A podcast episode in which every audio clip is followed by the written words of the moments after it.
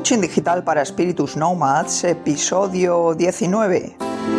Bienvenidos y bienvenidas a Coaching Digital para Espíritus Nomads, el podcast en el que descubrimos el cómo, el por qué y el para qué de la comunicación en Internet y de las tecnologías digitales. Al micrófono y con todos vosotros, como cada viernes, Teresa Saez de tesacu.com. Conectamos desde Valencia con la era digital. Hola, muy buenas a todos.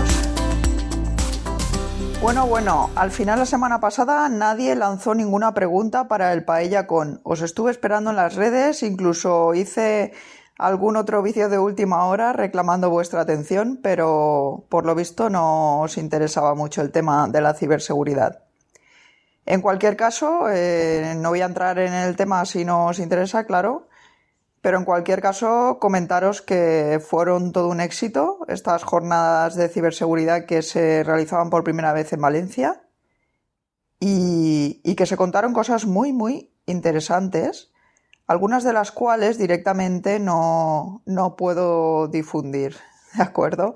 De hecho, algunas no nos dejaron ni grabar ni, ni nada. Y bueno, el tema de hoy eh, he titulado el episodio El coco y las cookies. Es un hecho comprobable el alto grado de vigilancia al que nos vemos sometidos los ciudadanos hoy en día en Internet, pero también fuera de ella. Los gobiernos nos vigilan alegando que lo hacen para ofrecernos una mayor seguridad. Y las empresas de marketing dicen que lo hacen para ofrecernos una mejor experiencia de usuario y productos y servicios más acordes con nuestros intereses. Seguramente os estaréis preguntando por qué deberíamos preocuparnos por nuestra privacidad en Internet si no tenemos nada que ocultar. Es una pregunta muy habitual.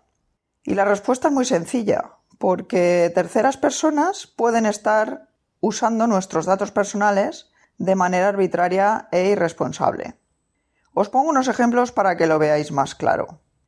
¿Verdad que no os gustaría que un extraño que os quisiera hacer daño a vosotros o a vuestra familia supiera dónde vivís o que un ladrón supiera cuándo no os halláis en casa? ¿Verdad que fuera de Internet no se os ocurriría compartir fotos vuestras o de vuestros seres queridos con desconocidos, ni información sobre vuestra situación legal, económica o de salud? ¿Verdad que tampoco os gustaría que alguien que tuviera acceso a esa información, un médico, un banquero, abogado o vuestro jefe, la compartiera con cualquiera? Pues ahí tenéis algunas respuestas, y estos solo han sido unos cuantos ejemplos. Supongo que ya no se os ocurrirá pensar que todas las personas que buscan el anonimato a la hora de navegar por Internet son delincuentes, porque no es así. Simplemente las hay que se toman muy en serio su privacidad, y todos deberíamos hacerlo. De hecho, y aunque el desarrollo de la sociedad de la información y la expansión de la informática y de las tecnologías de la comunicación, ¿no? En general, plantean nuevos retos en este sentido de proteger la, privacidad de los ciudadanos, pues sí que existe una legislación que intenta garantizar el derecho a la privacidad tanto a nivel universal como a nivel europeo y nacional. Os dejo un enlace en las notas del programa donde podéis consultar un poco esta legislación. Existen diferentes mecanismos para rastrear al usuario en Internet tales como la identificación del navegador y de la IP, que la IP al fin y al cabo es como una especie de DNI nuestro en Internet, que si bien en principio no nos puede identificar eh, de manera específica a nosotros, este dato unido a otros datos sí que puede hacer que se nos identifique perfectamente. Otro mecanismo de rastreamiento de usuarios es la geolocalización, los elementos persistentes de HTML5, los registros de actividad de muchos servicios en línea, entre ellos los de Google, que utilizamos tanto, la información compartida en redes sociales, las famosas cookies y las super cookies o cookies persistentes, persistentes, perdón.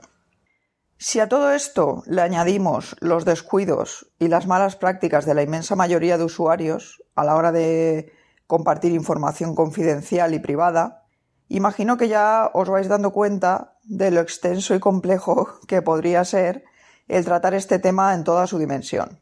Así que por esta vez vamos a centrarnos en las cookies, el mecanismo de rastreo de uso más habitual y conocido, aunque solo sea porque cada vez que entramos a una web encontramos un rectángulo que nos impide visualizar completamente la página y cuyo texto nos avisa de su uso. ¿Qué son las cookies? Pues básicamente las cookies son pequeños ficheros de texto que guardan información enviada por el servicio web en el navegador del usuario. Nosotros entramos a una web y esa web guarda unos pequeños ficheros en nuestro navegador. Prácticamente todas las aplicaciones web hacen uso de ellas, ya que permiten recordar las preferencias del usuario al interactuar con un servicio determinado. Pueden ser de varios tipos, según su función y su utilidad, y el riesgo que suponen para la privacidad puede ser variable, dependiendo pues del tipo de cookie. Vamos a ver de qué va todo esto. De acuerdo con su función y utilidad, las cookies se pueden clasificar de la siguiente manera. Por un lado tendríamos las cookies de sesión. Estas cookies almacenan información del usuario mientras navega por un sitio web para identificarlo y recordar sus preferencias. Y suelen ser de corta duración. Dura más o menos hasta que el usuario cierra su navegador o caducan, pero suelen tener una caducidad corta. Un ejemplo claro de esto se ve, por ejemplo, en las páginas de los bancos, en las que si estamos durante un corto periodo de tiempo inactivos, cuando estamos logueados, la sesión caduca y tenemos que volver a loguearnos. Es un claro ejemplo de una cookie de sesión que se utiliza por seguridad, ¿no?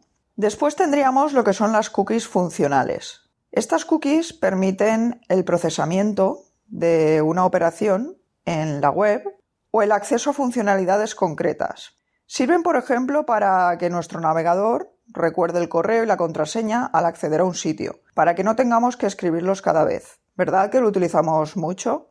Pues esto no es una práctica muy segura por nuestra parte el utilizar este tipo de cookies. Lo ideal sería que cada vez que saliésemos del navegador borrásemos todo esto pero la verdad es que por comodidad, pues muchas veces las utilizamos, pero tenemos que ser conscientes de los peligros que eso conlleva. El tercer tipo de cookies serían las cookies de terceros. Estas se crean en un dominio externo al que estamos visitando y suelen servir para hacer un seguimiento de la actividad del usuario. Esto sucede, por ejemplo, cuando usamos los botones de redes sociales o los enlaces de afiliado en un sitio web. ¿Qué es esto? Yo tengo una web, vosotros entráis a mi web y por el simple hecho de tener iconos de redes sociales a los que vosotros vais a hacer clic, en los que vais a hacer clic para bien para compartir, bien para darle al me gusta, pues esto ya está de alguna manera instalando algún tipo de cookie porque es la manera de llevar el control del número de likes o del número de comparticiones o de lo que sea. En el caso de los enlaces de afiliado, lo mismo. Yo, por ejemplo, si os recomiendo un producto determinado y si sabéis que existen unos enlaces, los enlaces de afiliado, os dejaré en las notas del programa un post donde hablo de esto explicando qué son, por si no lo sabéis. Pero vamos, básicamente es alguien quiere vender un producto de otro alguien a cambio de una pequeña comisión. Entonces pongamos por caso que yo cojo un producto de Amazon, os lo recomiendo en mi web y tengo un enlace de afiliado. Vosotros eh, simplemente cuando hagáis clic desde ese enlace vais a ir a Amazon, vais a comprar el producto, os va a costar exactamente lo mismo, no hay ningún problema.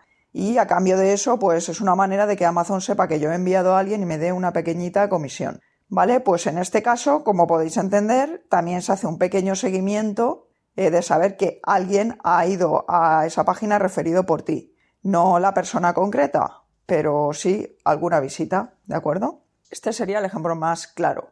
Después tendríamos lo que son las cookies de personalización, que son similares a las funcionales, pero tienen un carácter más general, ya que se encargan, por ejemplo, de mostrar los contenidos de un sitio web en el idioma que usa el usuario o de la manera más adecuada para ser correctamente visualizados en su navegador. Y después tendríamos lo que son las cookies de análisis. Estas cookies permiten a una aplicación web analizar el comportamiento de los usuarios y generar patrones. Un ejemplo de esto sería lo que hacen aplicaciones del tipo Google Analytics, que nos permiten seguir las estadísticas de nuestro sitio web, pues en cuanto a números de visitas, tiempo de permanencia, etc. Se trata de cookies anónimas. No sé exactamente quién ha entrado en mi web, pero sí que sé que ha habido una visita tal día a tal hora a mi web, que ha entrado a lo mejor con determinado tipo de navegador o desde un determinado tipo de dispositivo y sé más o menos el tiempo que ha permanecido en el sitio. De acuerdo, incluso puedo saber las páginas que ha visitado.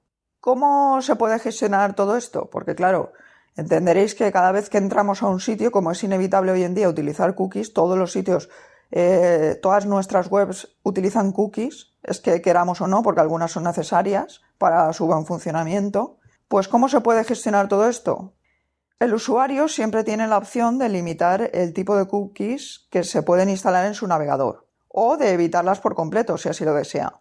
Para ello basta con que configure adecuadamente su navegador. Podéis configurarlo para eso, para no aceptar ninguna cookie, pero eso es un poco problemático porque eh, a muchas aplicaciones o a muchas webs no podréis acceder usando todas sus funcionalidades. Podéis configurarla para que una vez cerráis la sesión del navegador se borren absolutamente todas las cookies o podéis eh, tenerlo seleccionado para aceptarlas todas, que bueno, pues esto no es muy, muy recomendable, ¿no? Siempre es mejor que nos enteremos de cuando se nos va a instalar una cookie o lo que sea.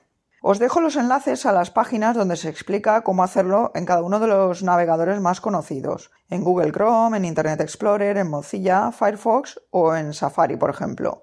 Todos estos navegadores tienen una página donde explican cómo hacer esto en ese navegador específicamente y son los enlaces que yo os voy a dejar, ¿de acuerdo? Todo esto debe quedar reflejado, eh, como os podéis imaginar, en la política de privacidad de cada sitio web y en la política de cookies que se incluye dentro de esta, para que tanto los visitantes como los suscriptores o clientes puedan saber hasta qué punto el sitio concreto al que están entrando va a comprometer su privacidad y decidir si están dispuestos a aceptarlo o no antes de seguir navegando. Si os miráis la política de privacidad y cookies de cualquier web, veréis que avisan de esto, del uso de cookies, de qué tipos de cookies están utilizando y normalmente pues también deben de incluir eh, esta información que os dejo yo en el post de cómo desde cada navegador de los más conocidos podéis gestionar todas estas cookies. Tanto la política de privacidad como la de cookies se tratan de formas legales requeridas. Eh, quiere decir que son obligatorias, que todas las webs deben incluirlas y que tratan de velar por la privacidad del usuario en Internet ya que si bien es cierto que no podemos estar seguros de que realmente las cosas sean o vayan a ser como se cuenta en estas políticas, porque yo puedo poner algo en una política de privacidad y que luego sea mentira, al final, pues bueno, esto es una relación de confianza, ¿no? Os tenéis que fiar del sitio o no. También es cierto que si nos vemos afectados por algún incumplimiento importante de lo que allí se dice, podemos denunciarlo porque está ahí escrito y entonces en ese caso, si nos dicen que están haciendo una cosa con nuestros datos y luego descubrimos que están haciendo otra, pues podemos denunciarlo. Si queréis ampliar la información sobre este tema, os recomiendo leer también otra entrada que tengo sobre las cookies o galletas y sobre la normativa de cookies que escribí hace tiempo en el blog y que os voy a dejar también en las notas del programa. Preguntas así para la reflexión. ¿Hasta qué punto estamos dispuestos a renunciar a nuestra privacidad a cambio de obtener una mayor comodidad y una mejor experiencia de usuario a la hora de movernos por Internet. ¿Preferimos la comodidad a cualquier precio? Yo prefiero que cada vez que vaya a entrar a una web, la web recuerde mi contraseña, la web recuerde mis preferencias, la web recuerde todo sobre mí. Eh, por ejemplo, entre en Amazon, que sepa qué tipos de productos me gustan para que cuando me envíen publicidad sea específicamente de ese tipo de, productos que a mí me gustan y no de otros que no me interesan para nada. Prefiero eso a cambio de sacrificar mi privacidad, sí o no, hasta qué punto. Pensadlo. Y otra pregunta podría ser, eh, ¿qué sería del marketing online sin las cookies? Porque claro, esto también es un problema. Pensad que muchos sitios web viven de la publicidad. Y si no existiesen las cookies, ¿cómo iban a hacerlo? ¿No? Entonces, bueno, pues ahí lo dejo. Simplemente quiero que reflexionéis sobre este hecho. Las cookies en sí no son buenas ni malas. Eh, muchas ocasiones son necesarias para poder hacer todo lo que hacemos en Internet, pero sí que conviene tomárselo un poquito en serio y por lo menos vigilar qué tipos de cookies se instalan en nuestro navegador y hasta cuándo. O qué van a hacer exactamente esas cookies después de tenerlas en nuestro ordenador si se van a ir eh, en cuanto cerremos la sesión o no lo van a hacer y se van a quedar durante mucho tiempo. Todo esto, ¿vale? Son cosas que os deberíais de plantear y que deberíais de aprender a configurar en vuestro navegador. Siempre pensad que ante la duda mejor no damos permiso y que nos pida permiso cada vez el sitio web en cuestión para decirnos si puede instalar algo. Y bueno, lo que os decía, ahí lo dejo. Os dejo esas preguntas. Muchísimas gracias por haber estado ahí escuchándome. Como siempre, un programa más. Y como siempre, espero vuestras preguntas, sugerencias, ideas o propuestas en desacu.com barra contacto y vuestras valoraciones en iTunes para que este podcast pueda llegar cada vez un poquito más lejos. Volveré con un nuevo programa el próximo viernes a las 15.30 hora española. Hasta entonces, feliz fin de semana y no dejéis de digitalizaros.